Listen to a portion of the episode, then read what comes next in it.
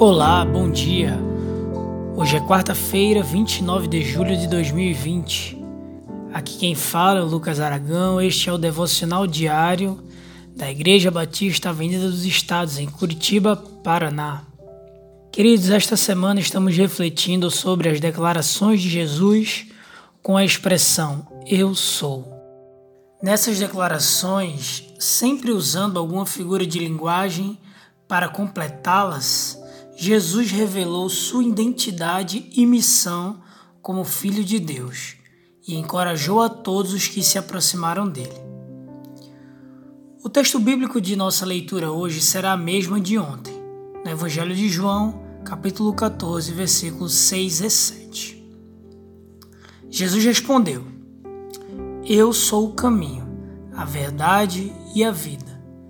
Ninguém pode chegar até o Pai a não ser por mim. Agora que vocês me conhecem, conhecerão também o meu Pai. E desde agora vocês o conhecem e o têm visto.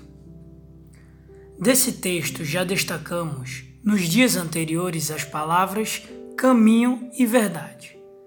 Hoje queremos destacar a palavra vida.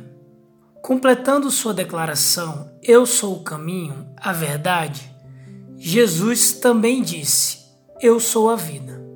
Esta é uma afirmação que pode soar estranha, pois afinal, se você está ouvindo este áudio, é porque você está vivo, não é mesmo? Então, como assim? Jesus é a vida? Primeiro, ao dizer eu sou a vida, Jesus mais uma vez reafirma sua identidade divina como Filho de Deus. Jesus e Deus Pai, o Criador do universo, possuem uma unidade espiritual e uma mesma natureza. Por isso também ele diz: Ninguém pode chegar ao Pai a não ser por mim. Agora que vocês me conhecem, conhecerão também o meu Pai. Em segundo lugar, precisamos entender que quando Jesus fala de vida, geralmente o significado é de qualidade e não apenas de longevidade e tempo de vida na Terra. Seu sentido é de uma vida plena e eterna, em contraste com a vida terrena, marcada pela possibilidade da morte. Em João 10:10, 10, ele já havia declarado: Eu vim para que tenham vida e a tenham plenamente. Quando Jesus então diz: Eu sou a vida, ele se apresenta como a fonte da vida, que vem de Deus, e ao mesmo tempo a resposta para o grande dilema da existência humana que é a morte.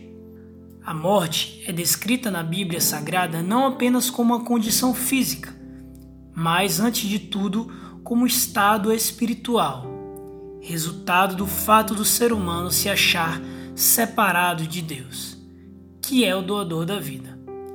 A morte é uma maldição que atingiu a todos como resultado do pecado sobre a natureza humana.